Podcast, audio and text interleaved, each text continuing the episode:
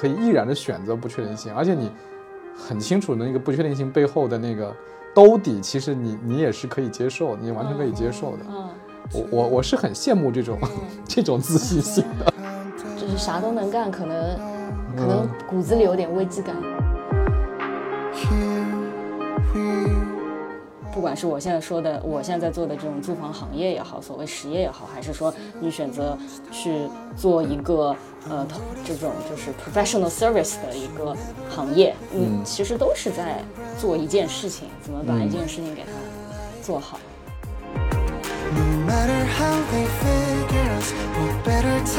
人总要有个事儿干，我觉得还是得给自己找点 project。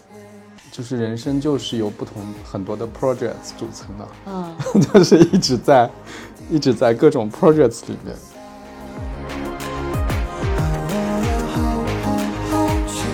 好的人生可能就像你刚才说的那样，我觉得我在做一些事情，我觉得是我喜欢的，我相对来说也是比较自由的，然后我很 enjoy 这个过程，这是最重要的事情。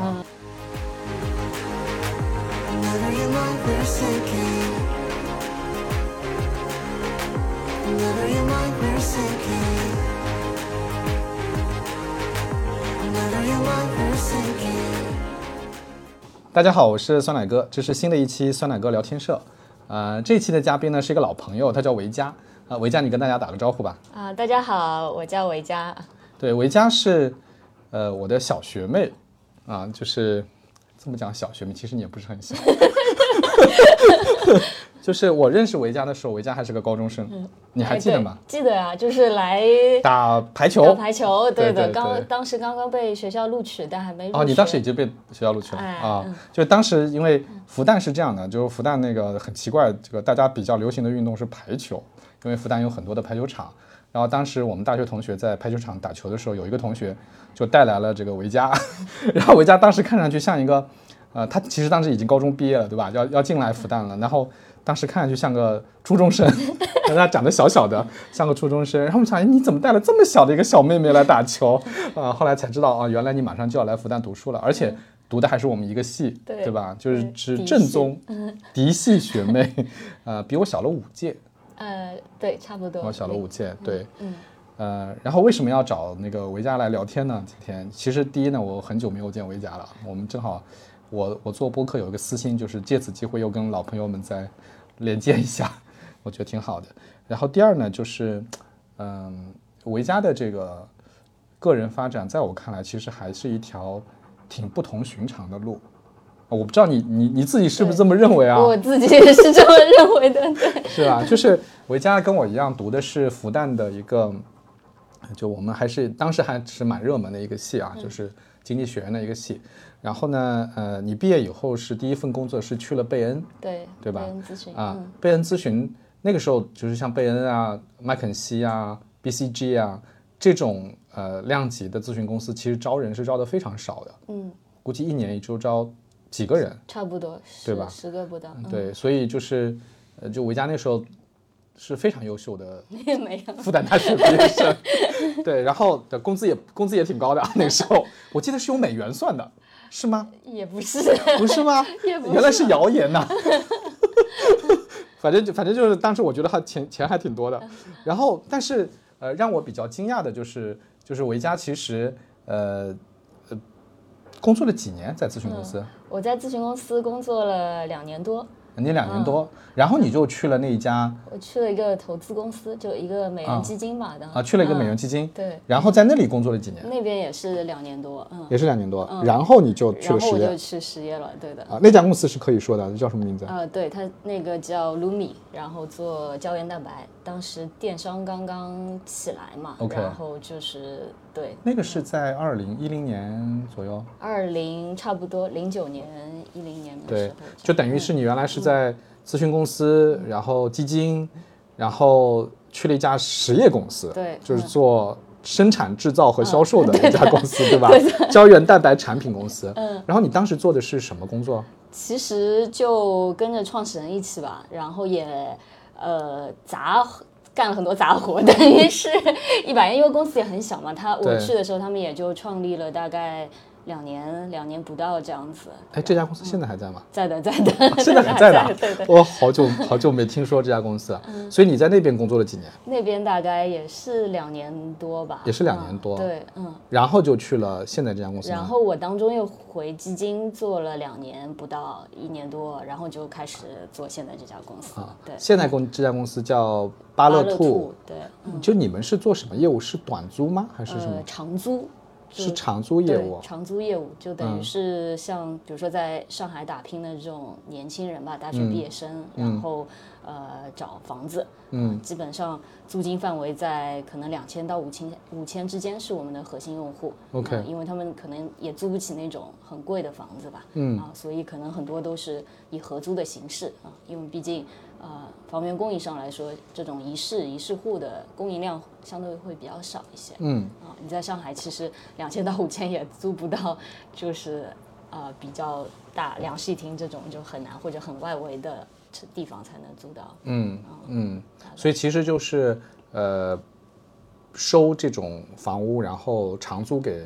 年轻人，对对，大概是这样的一个。对对对，我们可能就是供应端是跟所有的这些房屋供应方去合作。哎，这个跟我们比较了解的，比如说自如，嗯这种业务是差不多的吗？呃，就是模式跟他们有点不一样。自如是他自己去承租了这些呃房子，然后他作为出租方出租给这个呃用户吧。那我们更多的可能是跟类自如的合作，因为像。自如这样的这个呃服务商吧，其实是有很多很多，上海可能几万个这样子的，嗯。哦，你你们在跟他们合作，然后再作为一个平台，对对对，去平台去帮他们去呃宣传啊，然后用户可以在我们的平台上去找到这些房源。就是对我来讲，就是说，为什么我觉得你的职业选择还是比较嗯。奇特的，比较少见的，因为就像我说的，当时我们毕业的时候，咨询公司还是非常光鲜的职业，对对对，然后都是呃呃很很好的办公地点，对吧？然后大家看上去都人模人样的，对对，然后然后做一些看上去很高大上的项目，对吧？其实很少有人。即使有人后来也从事实业了，嗯，很多都是去大公司做个什么战略部总监呐，或者是直接去做投资人呐这样的工作嘛。对对。就是为什么你那个时候，比如说你刚工作了四年左右吧，你会要去做一个实业的公司，包括像你说的，你说，呃，可能有一些打杂的活儿，对吧？对对。你为什么会很很乐此不疲的干这些活儿呢？我觉得就是一开始做咨询嘛，后来呃是一个这个投资公司干的，其实呃因为也比较 junior 嘛，在投资公司里面，然后干的基本上也都是行业分析啊，然后市场情况的一些分析啊，然后那呃包括咨询公司其实也是说给企业去呃做方案对吧，或者提供一些这个呃解解决方案吧，但这种分析是掌握了。行业也能够迅速，就是花一个礼拜就啥也不懂的行业都能给他了解上。但是我觉得我当时的一个感受就是，呃，出去都能掰，但是自己的沉淀是没有底气的。嗯，因为我我们对接，其实咨询公司对接的可能是我们都是刚毕业的小朋友，但是对面可能都是对。呃企业里面都比较。类高管都就比较相对比较高级的高管，然后你投资公司你出去更是直接对接的都是别人的创始人这样子的，对。然后我觉得对话也是能对话，但自己感觉是，嗯，我不知道我说的东西是我懂的东西嘛，嗯，就是听上去是能跟人家对上话的，但是我真的懂吗？我真的懂管理吗？我真的懂战略吗？我真的懂我在说什么吗？就是我会觉得我。其实并不懂，就是我能把这些事情说的头头是道，我能把这些分析做得很漂亮，然后数据啊什么的。但是我真的懂这些事情吗？我觉得我不懂。然后我当时就觉得，我怎么能懂呢？那就是我去干一个 这个实业，干一个事情，那我就能懂了。就 OK，哎，你你这个，你刚才讲的这段，我我我想到了三个问题，我要问你，让我理一理啊，让我理。第一个问题是。你说的这种感受，我从另外一个人那里听到过几乎一模一样的感受，呃，我就不说是谁了，你可能也认识，也是我同学，他也是毕业去了麦肯锡，然后他也跟我说，嗯、可能上班没有几天，就被派去跟一个 CEO 对话，然后他说我这个虽然是个研究生，对吧？但是也就不过多多读了几年书而已，呃，对话心里还是很虚的。但是我从他那里听到的更多的是一种骄傲，就是你看我才工作了几年，我就可以跟 CEO 对话了，嗯但是我从你这里听到的更多的是一种，嗯。哎，我怎么可以跟他对话呢？我其实是不行的啊！我觉得这是一个，我我我很好奇，就是，嗯，这种你会怎么看待这种，其实是不一样的，其实是不一样的感受和态度。我觉得这种就是我能理解，就是你刚刚描述的这种感受，嗯，但是可能对我来说，因为我也属于那种从小读书都蛮好的，反正就一直是在有这种光环。你是复旦附中的，对不对？我不是复旦附中，但也是个市重点好吧，，错了。好的，这是重点，就是一直是包括在大学里面，然后在大学复旦这样一个我们系也是很难考的，分数很高的。那我在我们系里面班级里面也属于成绩比较好的那种，但是而且可能不仅限于成绩比较好，我呃不管是课外活动还是当时的实习也算是比较，活跃的。你是非常优秀的 学妹。这个不是，但是我一直其实挺呃，就是把想把这些东西摘掉，因为我会更关注实到这实质是什么样，因为可能外界的赞美会、会一直比较多，我反而会害怕就自己。呃，在这里面迷失，哎，然后我会这个 你这个自省的性格是怎么来的？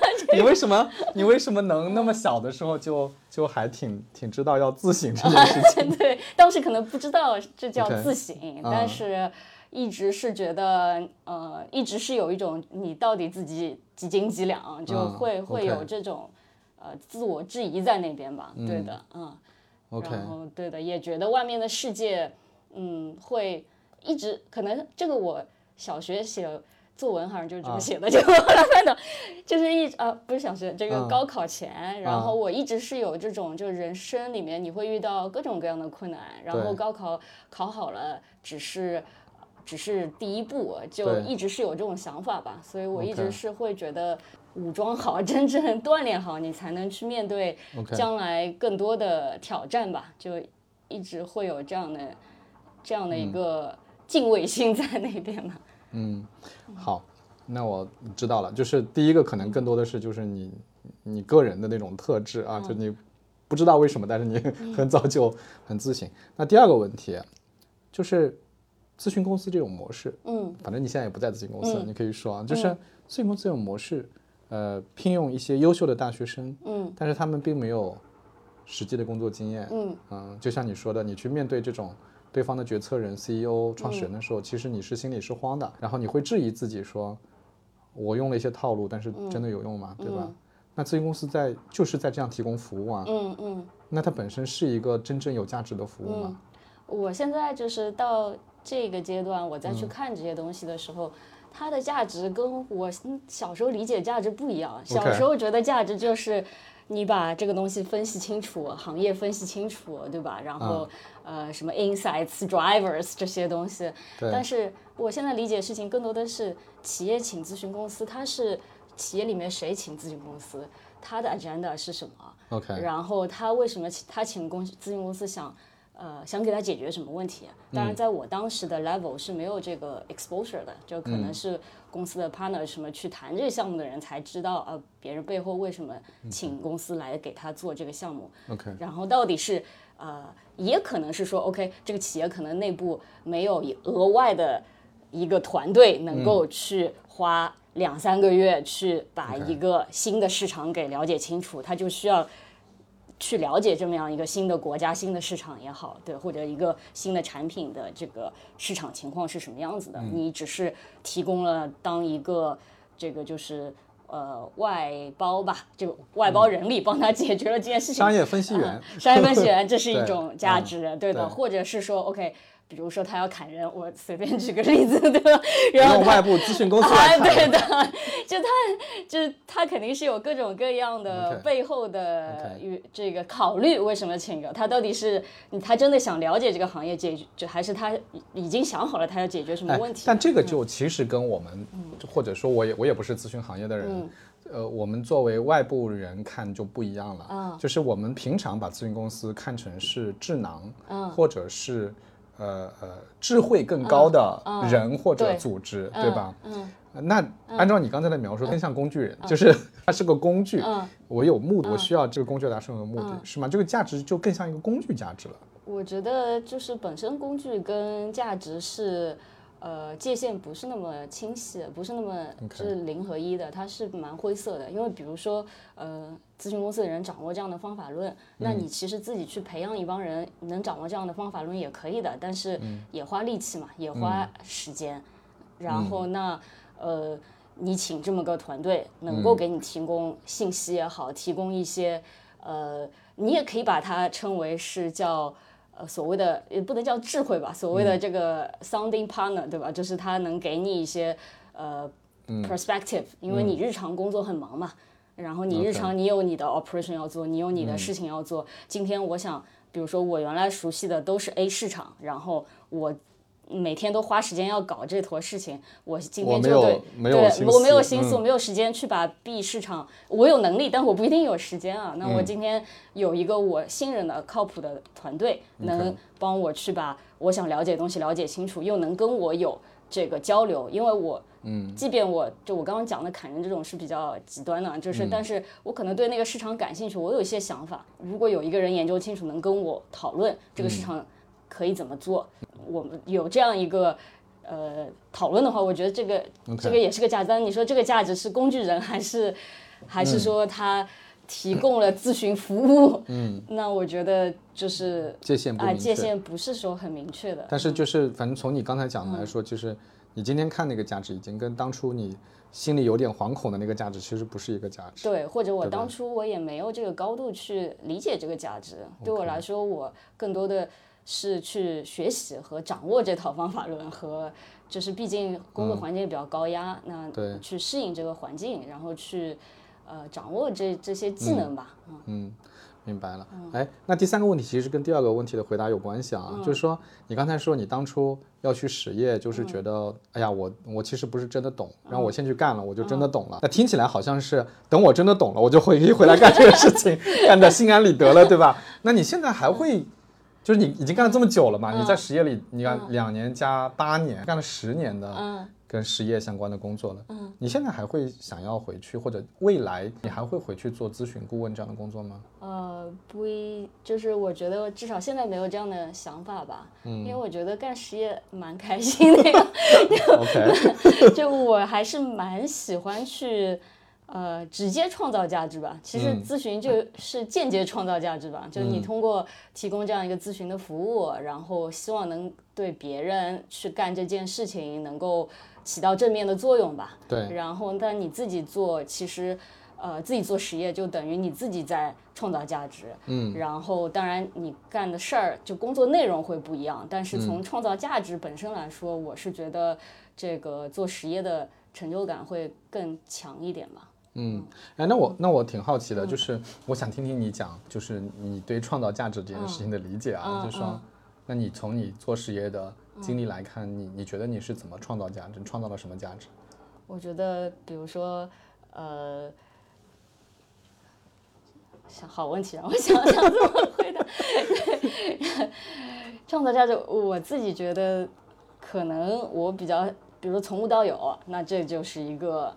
比较嗯。直直接直直观感受的创造创造了一些什么东西嘛，不一定是价值啊，那就是创造从无到有。嗯，然后那比如说我们现在在做租房这个行业，那我们希望这个我们希望创造的是说，OK，原来这个行业呃全都全都是通过中介去撮合，那中介又是一些相对呃水平参差不齐的这么样一个群体，那大部分人会觉得是可能会被坑，然后里面坑很多，整个体验。不太好，不是很，不不是很标准化的这么样一个一一件事情。嗯。那我们现在其实试图把整个租房行业呃服务标准给它标准化，虽然这个最后离我们想要做到的还还是有距离，但是我们、嗯呃一点点把比如说真房源这个事情给它实现出来。原来大家找信息平台可能上面就鱼龙混杂，这个所谓的钓鱼贴啊这些东西比较多。那我们希望去创造一个平台，你上来所见即所得，就是信息是真实的。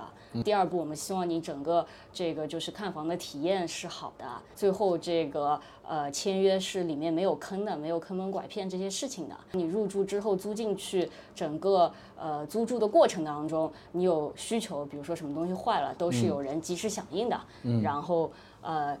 等你退房的时候，你的押金是能够呃，比如说七天里面一定能拿回来的，来的而不是说这个你碰到好房东可能也很好，但是碰到差房东你就就赖你的钱。呃赖你钱 什么的，嗯。就是那原来这个行业我们觉得是呃不确定性很多，然后服务参差不齐。那我们希望、呃能有一能有一个解决方案，可能它是一个。呃，一整套解决方案，然后能够使得呃整个体验是好的，就这个我觉得就嗯 是一个很大的价值创造。那那你能跟我，我我理解了，就是你你们现在做的这个事嘛，嗯，那你能跟我举个例子吗？就是哪一个例子会让你那一刻你就会觉得，哎呀，我我我做的事情我是真的在创造价值，是比我去做自己一个咨询顾问间接的创造价值要爽很多的那种感觉。比如说用户说我们好，对的，用户会在哪里说你们好？用户可能用有用户直接送锦旗到公司。来，现在还有人送锦旗啊，他他的一种表达方式吧，好神奇啊！真的帮到了别人的嗯。，哎，但是你讲的这些问题，我感觉在我租房子的时候，就是你想我我租房子已经是二二十十几年前的时候的事情了嘛，好像也也就一直都有嘛。啊，对的，所以这个问题要去解决，就是我不知道你当初去加入这个，你是加入创业团队吗，对吧我？们是你是联创讨论，对联创，你是联创，对对，哎，但那那你们就是，那你们当初去做这个时，你一定会觉得说，我是有办法去解决这个 问题的，还是什么？就我我们很好是奇，迷迷之自信。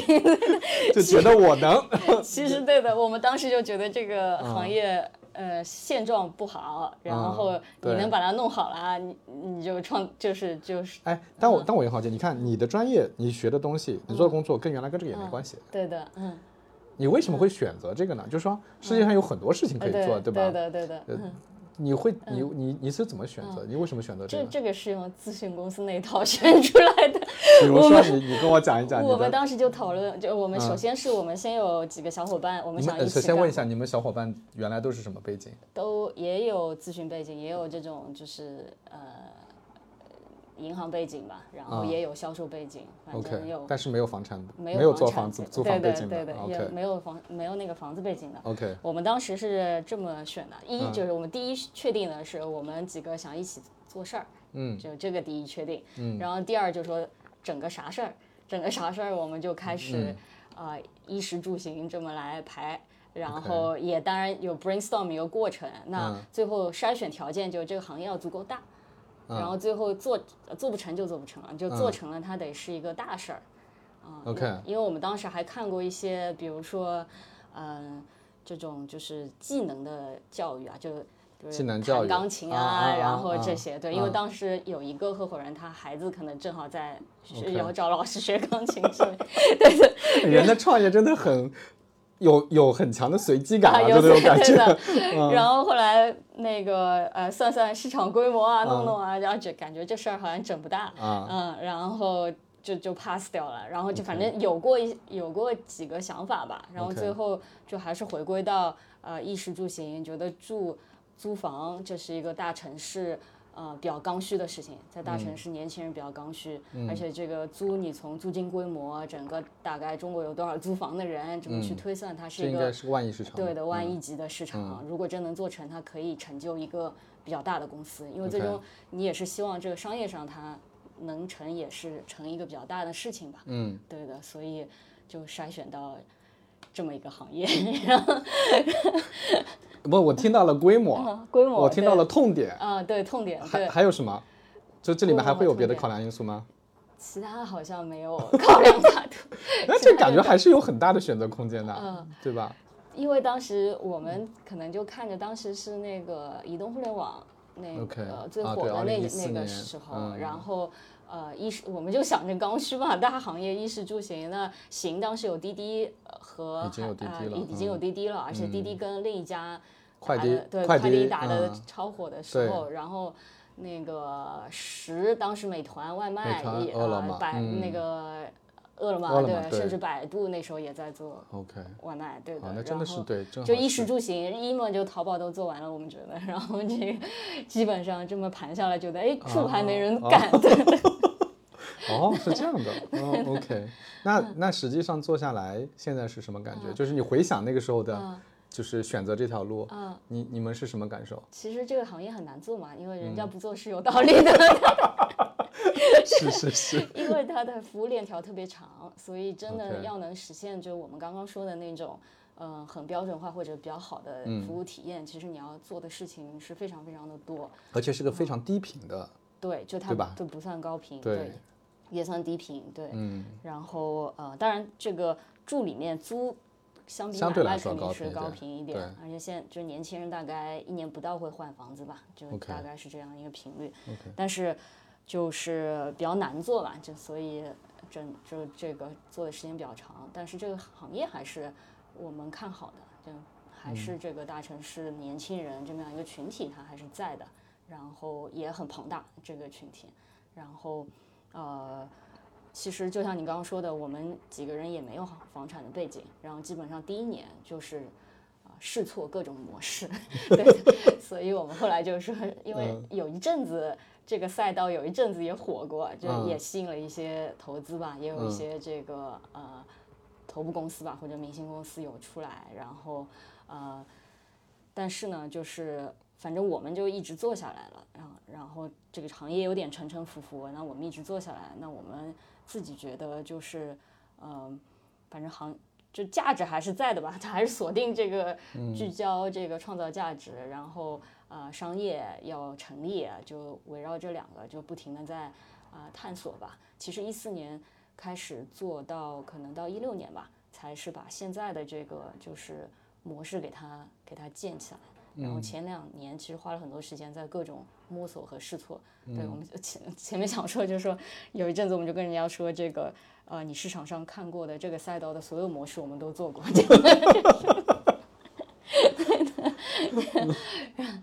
其实大概是大概是这样子吧。对，哎，那你那你们，你们现在是什么目标啊？就是你看你你们一四年开始到现在已经八年了嘛？就你们你你给自己定的目标是什么？你给自己定的时间，你有时间和目标的这个规划吗？我觉得业务上面，那我们肯定是每年也有这个增长的目标啊，然后拓展的目标啊。那因为有些事情是不确定的嘛，然后那比如说这两年的这种疫情，那你你没有办法预计，但是它 疫情来了就来了，上海封城两个月，其实对我们影响也是蛮大的。但是呃，反而现在我觉得比刚做的那几年，因为刚做的那几年，这个市场环境也都很火嘛，就外呃甚至那段后面后面还有那个自行车的那那一波就很火，创业整个这个就很有一段时间都是各种各样的项目会起来很火。那那段时间可能也还会呃，比如说五年上市或者咋样，就是呃说一些相对大家可能会呃觉得应该是目标的目标吧。但做到这个阶段，我觉得呃我们还是这业务是健康的，然后这个业务。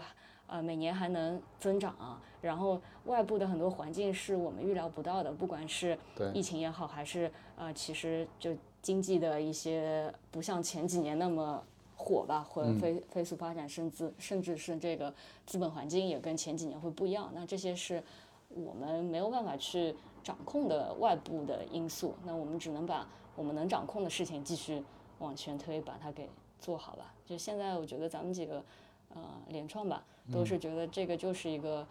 呃，干一辈子的事情，就是一直我刚想问你，那你个人的目标是什么？你的目标，个人目标是干一辈子吗？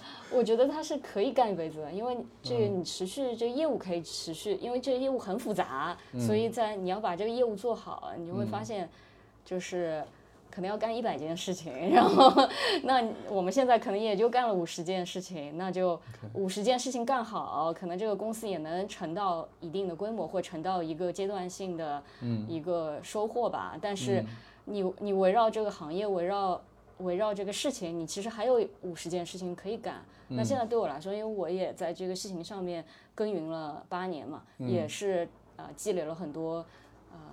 沉淀吧，或者是行业沉淀吧，那这些东西，呃，也可以继续发挥作用啊。就是我没看到，我至少我现在没有想着说啊，这个我不干了，我要去，或者就算是成成功了，那我要去干个啥其他的呢？因为我就是我觉得在这里面也还有很多事情可以干，当然我没仔细想过这个问题，但是至少我没有这种冲动，是说哎，我要换个事情干啊，或者怎么样。嗯，哎，我问你一个，嗯。嗯，我们我们跳出这件事情，我问个问题，我们先不讲我们做的是什么事儿，就我我能理解你你喜欢你做的事儿，对吧？你觉得他是可以干一辈子的，那背后的个人就是你你本人你的人生的目标是什么？我的人生目标就是你，哎，我问这个问题显得爹味十足，但是 但是我我是很好奇的，就是你给自己人生的目标是什么？嗯。理解你的意思，我觉得，因为因为我我打一下叉，嗯，因为很多人你现在去随便抓一个人，嗯，你问他，你这辈子想干嘛，嗯，或者你辈子要什么，很多人会把它，呃，总结为一种状态，嗯嗯，有的人会说，哎呀，我希望我可以自由自在，嗯，我可以不被现在的生活中的困难，不管它是金钱的还是关系的所困扰，有的人会说我要环游世界之类的，啊，这种比较老套了。还有的人说我要我要写本书，我要干嘛？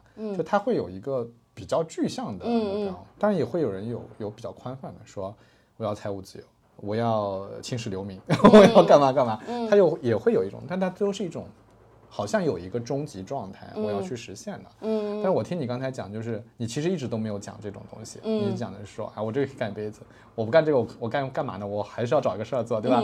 那种感觉，那你有一个那种状态型的。目标嘛，我们要达到什么嘛？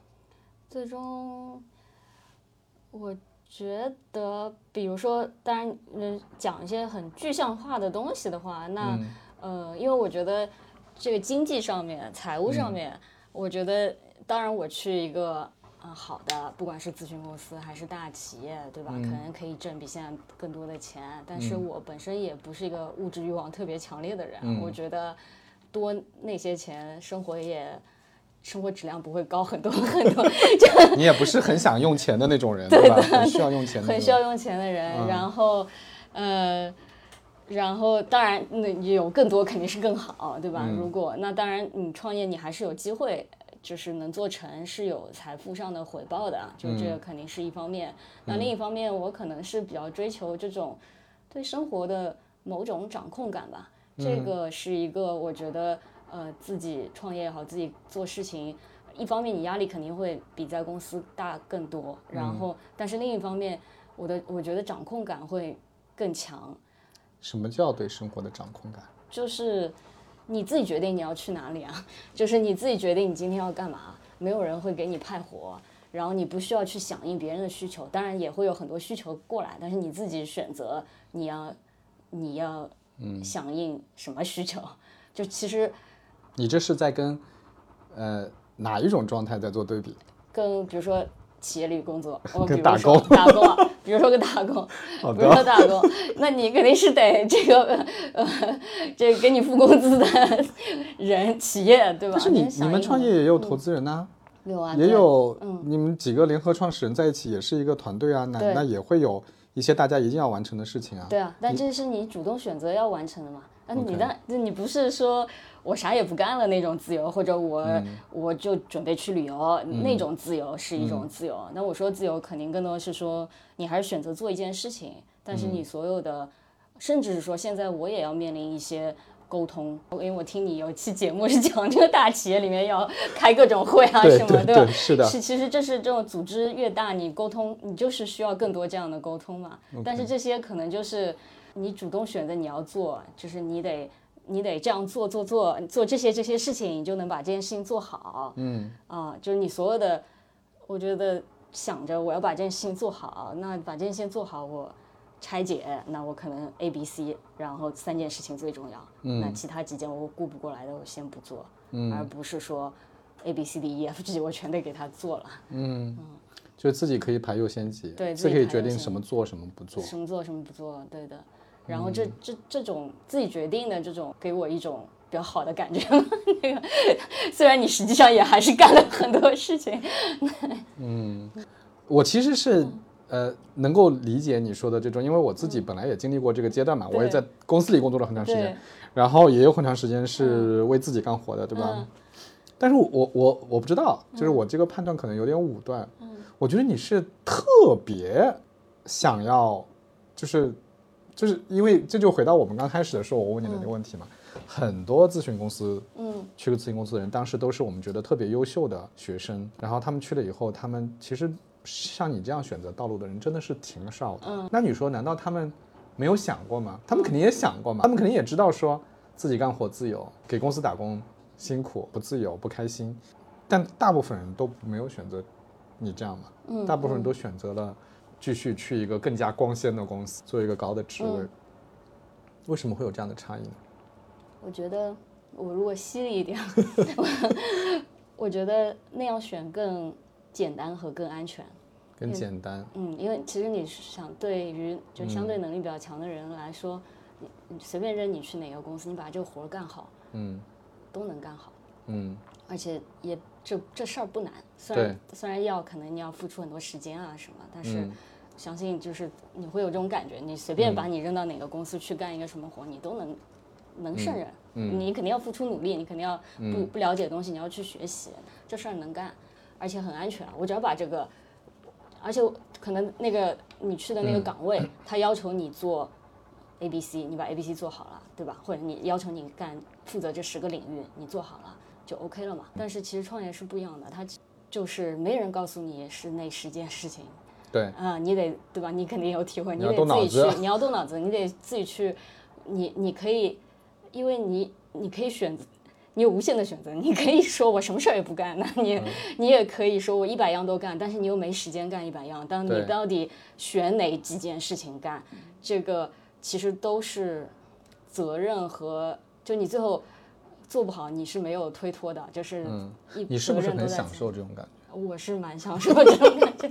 哎，我是不是可以换一个嗯说法，就是说，当有这种选择存在的时候，像你这样选择创业，或者选择去实业的公司，去嗯面对这种不确定性，其实是更自信的表现，呃，其实是更有信心的表现。或者就是我觉得是对不确定性的偏好，因为我也不确定我一定能驾驭这些东西，不是我不是说哎我一定能驾驭这种不确定性，然后我去选择这个，但是我对这种不确定性是被吸引的，就可能很多人是回避不确定性。好，那我问你，嗯。你那你想过，比如说在你脑海里面选择了一条不确定性的道嗯。路，像比如说去创业，而不是去咨询公司、嗯。投资基金这样的工作，你觉得最差的结果是什么？最差的结果就是失业啊，但其实你不会啊，就是就算你失败了，嗯，你也可以去再去一家公司工作啊。我。当时选择这条路的时候，我当时就这样想的。虽然就到现在也人到中年，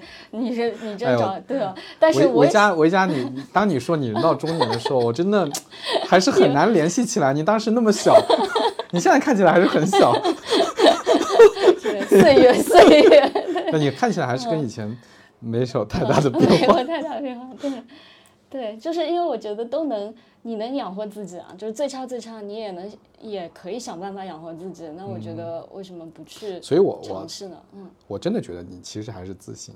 嗯，就是当你刚才说那些话的时候，其实我觉得你是真的自信。就是你说，你去工作，你去哪儿，对吧？也不过就是随便把你扔到哪儿，你都可以做好的嘛。我当时心里就在想，哎呀，好像也不是哦，就不是所有的工作我都能胜任的。就我觉得你还是很自信的，我们没有任何贬义啊，就是我我觉得你真的还是很自信，因为你有那种自信，所以你可以毅然的选择不确定性，而且你很清楚那个不确定性背后的那个兜底，其实你你也是可以接受，你完全可以接受的。嗯，我我我是很羡慕这种、这种自信心的。就是 不知道哪来的，但是对，对啊但但我就就能嗯就愿意这么去走吧。因为其实弄了之后，我包括我现在我看现在看不不光是投资公司，还是呃咨询公司，你你去想，我在想。他们当年也是创业啊，就是他也是，嗯，对吧？他也是怎么把一个公司给做起来嘛。对我加入的时候，他们已经是知名公司了，对吧？对但是他当年也是一点一点把这个公司这个做起来的。然后甚至其实我以前加入的那个投资公司也也是呃老板就是创始人，嗯，然后呢他当年也是想着哎，他可能就是对投资这件事情感兴趣，然后他再慢慢把一个投资公司给建起来了，嗯，也是他也是创业啊，他他等于也是做了一件这个呃创业创了一个投资公司，嗯，所以我会觉得就是嗯还是。都是，当然打工模式是打工模式，但是你去选择你做一个什么事情，嗯、不管是我现在说的，我现在做的这种租房行业也好，所谓实业也好，还是说你选择去做一个呃投这种就是 professional service 的一个呃行业，嗯，其实都是在做一件事情，怎么把一件事情给它做好。就我自己底气 或者所谓的自信哪里来？我觉得是。呃，我不停的有在成长嘛，就我比较关注这个东西。那你可能大学毕业进公司，那一开始是学技能嘛，然后、呃能在这这种高压环境里面生就是生存下来，然后也能做到相对比较好，然后再往下就是其实一直关注自己有没有在成长，可能就每年你到底有没有比前几年更长进，能处能能能处理更多的事情，然后但是其实刚刚。工刚刚创业那几年，有过一段时间很焦虑的是说，我也不知道我在干嘛，就不是说我不知道我在干嘛，是我不知道我在长什么技能，因为你一直在处理那种就是乱七八糟的事情，有一阶段就比较多，然后那两年可能我不知道我自己积累了啥，就之前你每年你都知道自己比之前哪里成长了，哪里呃变得那个，然后就不知道自己积累了啥，但反正过了那段时间，这两年又有一个。所以你去创业公司的时候，你有想过自己要积累啥吗？你有计划吗？没有，就是你并没有说我要培养什么技能，对吧？对，但是我只知道就是，比如说，因为我这，因为我想要的这个东西，大公司给不了我，所以我从来没想过要去大公司。嗯，虽然这个是我们一起那个东西是什么？那个就是你真的能做起来一个东西嘛？因为我觉得大去大公司就是螺丝钉。就是当然，专业技能很强，你能得到很多好的培训。但是，不管是你去，他都是就他你干销售干销售，干市场干市场，干供应链干供应链，他都是给给弄好的嘛。那只有那种初创公司，你啥都能干，就啥都能接触到，你就能搞定。这。最后我可能也不是某一领域的专家，但是我能用好一个人把这件事情给解决掉，然后把这件事情给干了。嗯，就是可能这种，但很多人，你看，很多人在这个社会上，是主动去接受这种分工的，啊啊啊！甚至很多人会自动把自己归类到，哦，我是一个销售，我是一个 marketing，对吧？对，就他会自动归类到这个对。专业的这种界限里面去，但你你反而是不想被归类进去，对的，可能我就干不了这种就是很专业的东西。但我也不要，我我一直就觉得，就是啥都能干，可能可能骨子里有点危机感，就啥都能干，你就你你生存能力强一点嘛，就有有这种。我不知道，我我从你身上是没看到什么危机感的，可能没有表现出来嘛，就没有表现出来。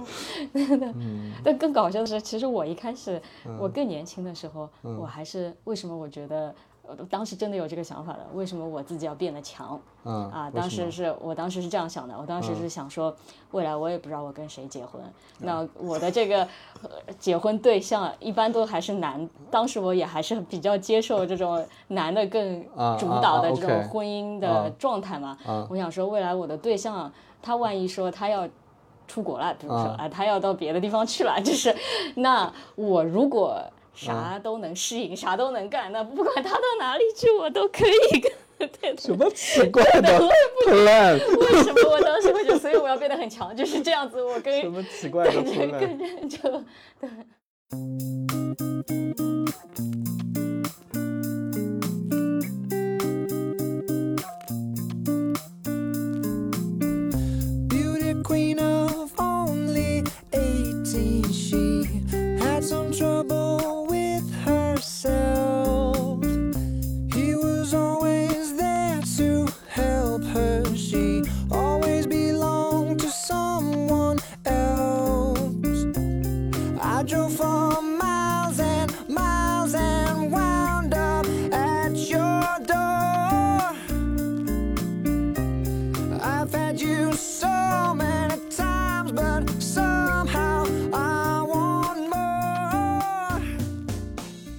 哎，所以这个过程当中，嗯，就是从从原来的这种工作到后来做事业，不管是在 Lumi 还是在，嗯，就现在的这个巴乐兔啊，嗯，就是对你来说什么有什么难的事儿吗？有的，很难。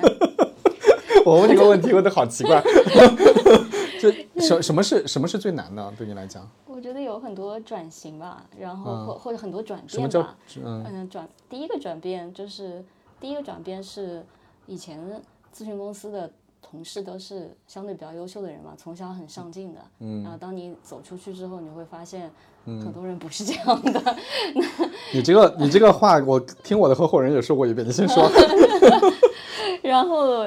就是怎么激励他们，然后怎么对的，然后这个就是一个课题嘛，这个是一个之前没有遇到过的课题，嗯啊，然后前几年就是或者最近一个阶段，我觉得我收获或者自自我突破的一个点是说，因为我本身是个比较理性的人，然后嗯，可能以前的工作环境也都是就是很。理性的这种这种外企这种，然后哎，我后来发，就是我对于人的洞察其实是不敏感和不够的。那呃，前两年我们公司也越来越大，然后我开始就是呃，我在负责组织建设这一块的事情，然后这这边这里面就得呃去想，就是哎。就是人的反应，人为他是为什么有这样的反应？然后这个呃，不仅是激励到他，和呃情绪上我怎么能够安抚到他？就就这方面，其实这些事儿都是我不擅长的，和我本身不敏感，所以也一开始还不能洞察到。然后我再开始这个学习，然后呃，包括。呃，看了很多沟通啊的书，对的，然后可能好学生吧，就是会去把这个呃听书啊，然后就是把这种怎么嗯，然后就是怎么去掌控对话，甚至是这种，然后这这个类型的呃领这一领域吧，其实这个这些技能或这一领域不是在我以前的工作经验当中是缺失的，或者是不不。就不重不是很擅长的那一块，那我再给他把自己的这个短板再给他补上，然后又又能够把整个我我们公司现在组织建设的这个体系能够给他搭建起来。因为我以前可能更擅长就是做项目类的这种事情，就业务上做项目拆解弄，然后哎，其实人 怎么人的事情，嗯，怎么去做，就这个是一个最近两年长进比较大的一个一个方面吧。你们。现在有多少人了？我们现在就是在呃张江是有三四百人吧，嗯，就总部有三四百人，挺多人，挺多人，嗯。嗯，OK，所以这是一个你觉得，对我能理解，因为对就是理性人突然间要开始搞这些很感性的事情是很烦的，对，还还有吗？就是除了这个问题以外，还有就是也有就是说呃，比如说我们前两年。在摸索各种模式，然后你要去是什么啊？各种模式，各各种业就是各种业务模式。因为我们只想好我们要干这件事情，然后好的是什么，但怎么从就是叫 point A 到 point B，就是这个路径是什么，其实是不清晰的。然后呢，就不停的摸索，在摸索过程当中，其实也有很多呃被我们舍弃掉的模式，在那个当下的这个选择也好，或者怎么去怎么去往前走吧。嗯，就这些都是。这很难吗？对你来说，就是就是比较比较，就当你你干的这件事情你看不到头的，就你看不到出路的时候，是一个比较 OK 比较黑暗的状态吧，应该这样说。OK，嗯，哎，那那个我问一个可能是你原来做咨询的老本行的问题啊，嗯，就是今天你你已经工作了这么长时间，你有很多实业的工作经验，嗯，你会怎么看待一个问题？我我讲的是一个 generic 的问题，就是并不是说，哦，我们要解决一个具体问题啊，就是你通常你遇到问题的时候，你的业务遇到问题了，呃，那我们先把感性的事情拿走，就是理性的问题出现了，业务内出现了，呃，你通常会去怎么解决它？你会有自己的一套方法和逻辑吗？你会用什么样的方法和逻辑来解决问题？现在啊，你会有一些自己的方法吗？或者说你你通常使用的呃逻辑是什么？这个有点 generic。对对对，我知道很 generic。我知道为我为什么问这个问题，我我先我先给你一个原因啊，就是 今天很多人，嗯，就是你会看到，就是说有些人处理问题能力是比较强的，嗯。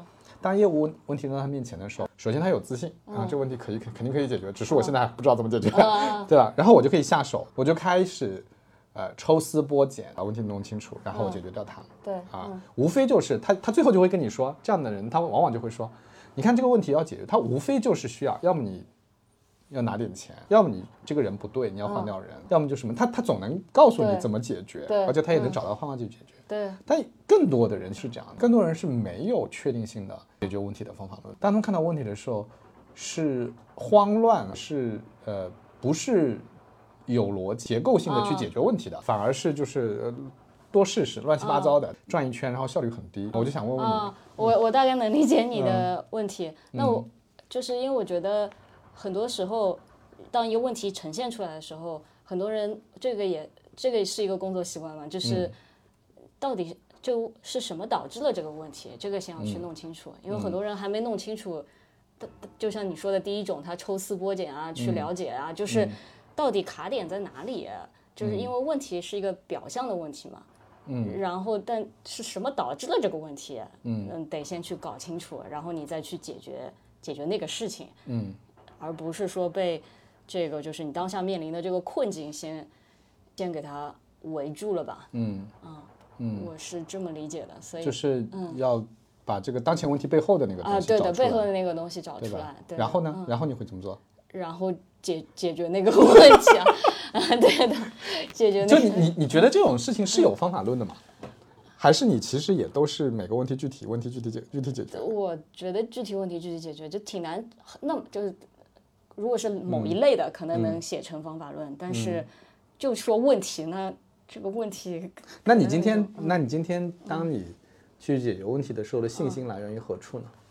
来源于我就是一来源于这个问题后面的那个到底啥情况，我能搞清楚。嗯，当然你说那个事儿你能不能解决，那个看看情况的嘛，或者是看到底是个什么事儿，能不能解决，或者解决起来，其实解决起来成本问题啊，因为我觉得现在还有个心态就是。呃，比如说我解决不了，那我可以请专业的人来解决。对，就是这个是一个，呃，就像我前面讲的，你，对吧？不然，你 你可以，你如果有资源，你可以找外面的人给你解决嘛。那你有没有这个资源？就像你刚刚说的，有没有有没有钱，对吧？去解决这个这个事情。那有时候解决不了，我觉得这也是一个我，嗯，这几年习得的一个，嗯，其实以前干咨询啊什么的。有个倾向，就要把所有事情都做好，做到一百分，包括学习的时候也是这样子的。嗯，啊，我现在发现，有时候，嗯，有些事，有些只要这个问题不是个核心问题，你你眼里要容得下刺，你 你就把它放在那边，等到你更重要的事情做完了，这个问题就不是个问题了。很多时候是这样子的，呃，会出现这样的情况。当然，你得判断，就这个是不是一个，嗯，对，你的一个判断啊，你得判断就是。这个事情不解决会有大问题，还是说这个事情不解决是难过是个问题？但是你你让他就难过着，你就难过着，对的，你让他难过着，你你有你更大的一个问题，更大的一个事儿给他解决了，这个难过可能也就没有了嗯 OK，所以我听下来就是说，你对于问题这个这种这种提法，就是呃，你更看重是呃。找原因和判断，嗯，对于具体解决，其实，呃，反而没有那么重要，或者说它并不难了。对，而且呃，对的，还有就是你解决它，你想实现什么，这也是一个要考虑的。嗯，这怎么理解呢？就是我前面说的，你不解决它，可能也问题不大。嗯，那你意识到这一点以后，你就发现不用解决了。对的，因为当因为像就是资源有限嘛，就以前这也是一个我。自己三十岁以前和三十岁以后有个感悟的，有我我我正在努力想你多少岁了，然后你你说你说，之前我会觉得，只要给我足够的时间，我什么事儿都能解决。就是我 三十岁以前，那你真的是信心爆棚的人。嗯。然后，但是我三十岁之后，我就发现，哎，我没有足够的时间呀，这是个问题，然后就得。这是一个就是自己啊个人的一个感官。为什么为什么会有这个感觉，我没有足够的时间。因为年轻的时候，你虽然你也知道你终有一天会死，但是你不把就是这个事情没有刻在你脑子里。但是三十岁之后，你就是精力肯定是没有之前那么旺盛嘛。然后你开始意识到时间是有限的，然后我不能花那么多时间在这个无聊的事情对上。的，对的，对的，你就就是更比以前深刻的认识到时间是有限的，那你时间要花在什么事情上面？然后是不是要花在这件事情上面？甚至这如果是创业里面，里面就更加是这样子，因为你资源很有限，然后呢，你资源要花在什么事情上面？嗯嗯，OK。哎，我我们聊了嗯、很多职业发展的事儿，很多理性的事儿，我们能感聊点感性的事儿吗？好 感性的可以聊吗？聊感性哎，的事你你个人现在什么状态？我单身，你还你还是单身啊？嗯嗯。那你你你怎么想这个事儿？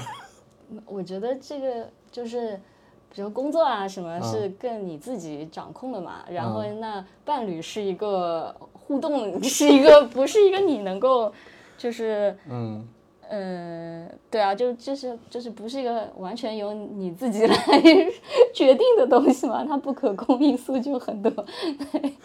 那你那你你你会就是你你你对于你觉得要找一个伴侣这件事情很重要吗？对你来说，就是理想状态是嗯要有一个伴侣的，这肯定啊是那听起来不是更理想的。听起来不是很重要的样子。更理想的状态，因为，呃，就是可能更好的肯定是有一个伴侣是更好的，嗯，但是反过来呢，因为比如说，呃，一自己你自己时间就工作比较忙的话，你其实时间都被填的相对比较满，你不大会有这种相对很需要人陪伴或者在这样的时候，嗯、有有这样的时候，身边也有一些很好的朋友，然后就是可能已已经十几年的朋友，大家也有很多活动、兴趣爱好可以一起去玩啊，把这些时间也过了。就是你生活中没有说特别孤单的那种嗯，时刻吧，就所以所以听起来就是伴侣不是很重要嘛，嗯有有一点 是吧？不是很重要。哎，那你怎么？我我我现在挺好奇的，就是你对于这种就就跟伴侣有关的这种嗯婚姻观、爱情观，嗯，你现在是什么样的？你是你对他抱持持有一种什么样的观点？我觉得就是你有一个好的伴侣，一个好的婚姻，这个是很好的，嗯、而且我也相信是有这样的，嗯，有这样的关系是可以经，就是可以互相经营下去，这个是一个更好的状态嘛。然后，当然这个，呃，相信应该是说不是说不相信，对的，所以对你来说，什么样的？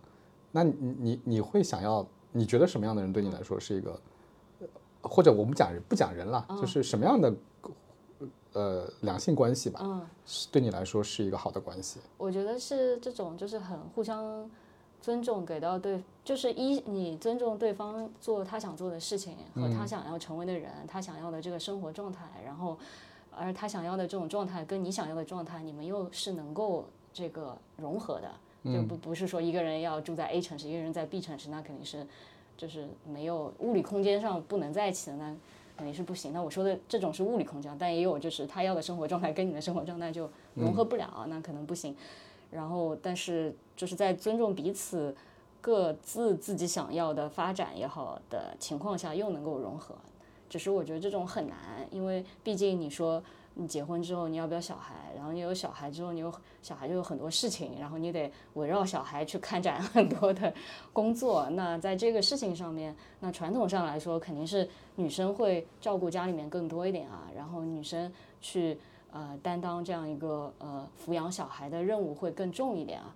嗯、我倒是觉得这也不是问题，但是那就得看你跟你伴侣是怎么样一个就是沟通和的模式吧。那我肯定是接受不了说，哎，这个呃一一就是最传统的这种模式肯定是接受不了的嘛，因为你自己也有很多你自己想做的事情，你想要去呃追求的个人发展，那。其实有了小孩是有共识，我们俩都得为这件事情去做一些个人的妥协，那肯定不能是完全是我一个人在妥协，或者是呃这个对，就或者这是一个事情吧，我们得讨论，就最后最后方案是什么，可能都还是开放的。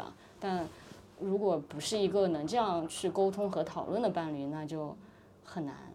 嗯就对，至少我身边其实的那种呃婚姻里面，我看到的能能讨论到能这样。呃，我 比较少吧，大部分可能，特别是比较强的女孩子，大部分都是就是，呃，最后是不能调和，对的，就看到很多不能调和的嗯。结局，对的，嗯，哎，所以就是今天今天我们去看这种嗯。什么嗯什么生生育率很低啊，什么大家都不愿意结婚啊，嗯。就是我我感觉这呃似乎其实是一个很难避免、很难解决的问题。嗯因为你就先不谈平等这件事情啊，嗯就就是你讲的这种互相尊重、相互讨论，然后其实呃可能要做到比较平等的关系。我我先不谈这个，假设大家都能实现这个东西啊，嗯其实也即使是两个人平等，也就也意味着两个人都要为，比如说结婚可能还好，比如说生孩子。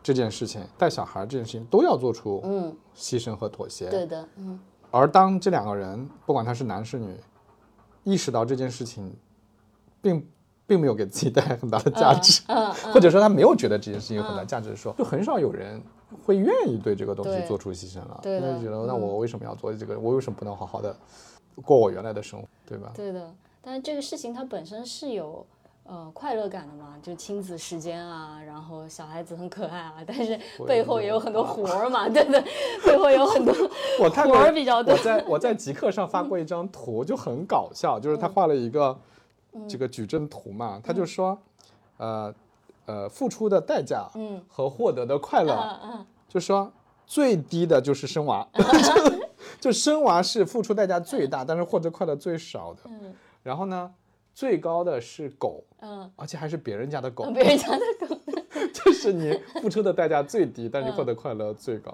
就很搞笑。我觉得可能代表了很多人的意见。嗯，对的。所以我觉得这件事情你自己想，你都觉得对吧？就是曲线都变成这样了，那你如果有个伴侣是能够。大家都愿意去为这件事情妥协，那我觉得可能好一点，就勇气也更大一点。听起来越来越难了，对的，不然的话就很难。听听起来越来越难了。好吧，嗯，而且还有你有很多这种社会支持啊，对吧？嗯，不然你如果小孩，比如幼儿园什么的，也不用四点去接，什么可能还好一点。就不然你的生活完全都得围绕他转嘛。虽然就是可能父母辈能照应照应，但嗯总的来说，你养娃还是自己要去经历这么一个事情。对的，嗯，对的。最后我们聊聊那个嗯理想生活状态吧，就是有一天如果你不做这个，虽然你说要做一辈子，如果有一天不做这个，就是嗯你的理想生活状态是什么样的？我觉得就是我我其实一直在想，就是人总要有个事儿干，他可以不是，他可以是个兴趣，就是你想想你退休了，我们畅想一下这个退休了，然后不差钱吧，你生活不差钱，然后你退休了，那你每天干嘛呢？那我也很喜欢旅游，到处看，对吧？嗯。但你也会疲啊，就是嗯。旅游到无聊。嗯。虽然你每天可以去不一样的地方接受，就是新的东西，嗯。我觉得还是得给自己找点 project，嗯就是不然我就我感觉就是会，就这个事情不一定是什么啊多有价值或者多嗯多挣钱多有价值感多有价值，但只要是自己喜欢的也行，就是每天得就每天。除了睡觉，接下来也有这个十十几十几个小时怎么过？休息给它去掉，对吗？哎，你你你真的是呃，我我见过不多的人在发愁，嗯每天十一个小时应该怎么过，要用 projects 填满的人。我不发愁，就是我肯定能。你让我过上一两个月，啥事儿不干，我也能过，也也是但是很会无聊。对的，也会很，就是我也能找到各种各样的好玩的地方去也好，就是时间很也很容易过。但是过了过了半年之后呢，半年一年之后呢，嗯就是还会那么愉悦吗？就是前半年肯定很愉悦的，就 所以你的，所以你的理想状态是什么嘛？是什么样嘛？如果不做这现在这件事情了，那理想状态是什么样？我觉得可能像你这样，就是有个啊，不 是对，有个自己喜欢的工作室，对吧？弄弄播客啊，或者这个就是一个有这么一件事情，然后这件事情也就是不累，干起来又是你喜欢干的事情，然后嗯。呃，然后想去哪里看看都能去，又不会被就是这件事情又不会从就太束缚住你的时间也好，这个生活也好，嗯，可能这种状态是比较理想的吧。我觉得你刚才讲的那个，那个打那个比方挺好的，嗯，就是人生就是由不同很多的 projects 组成的，嗯，就是一直在一直在各种 projects 里面，是吗？对的。然后因为反正我是觉得，嗯，对啊，因为那个新鲜的东西能给你的新鲜感是很有限和短暂的嘛，你只有通过一个 project，你才能把这个东西给它沉淀下来，沉淀下来，你你就沉淀成沉淀成文字也好，音频也好，你放在那里也是一种沉淀。如果就甚至旅游，你有影像的记录，也是一种沉淀。嗯然后呃拍一些东西剪成小视频，你也不一定要啊、呃什么吸引很多粉丝啊，然后运营什么东西啊，但是但是你有这样一个呃内化的一个过程吧，嗯、肯定是比你走马观花给你带来的愉悦感会嗯会更大一些吧，嗯就是。这种可以叫小 projects，就是嗯，就是那那种愉悦感会更深。呃会更深一些，对的，因为我我觉得我可能是比较需要这种嗯，深的东西的，就是表面满足有点表面的对你来说太太太太少了。嗯，就是满足不了，对的，就带来不了太多愉悦感。就是那个张一鸣说的那种，就是就是多巴胺，反正不够不不不够，不不是不是不 是，就多巴胺那种刺激不够好，就要有内啡肽的这种，对吧？对的，要这种快乐。嗯，明白了。对的，好的，那谢谢维嘉今天来嗯跟我聊一聊你的我要很人生。经历见到你，希望有多点机会嗯，好的那就这样，嗯，好，拜拜。拜拜。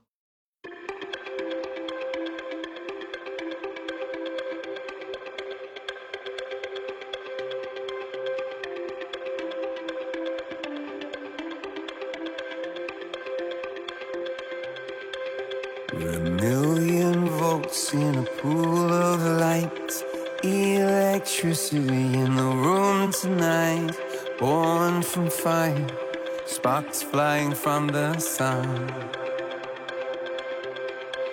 Hey, I hardly know you, can I confess? I feel your heart beating in my chest. If you come with me, tonight is gonna be the one. Cause you faith and no fear for the fight. You pull hope defeat in the night. There's an image of you in my mind. Could be mad, but you might just be right.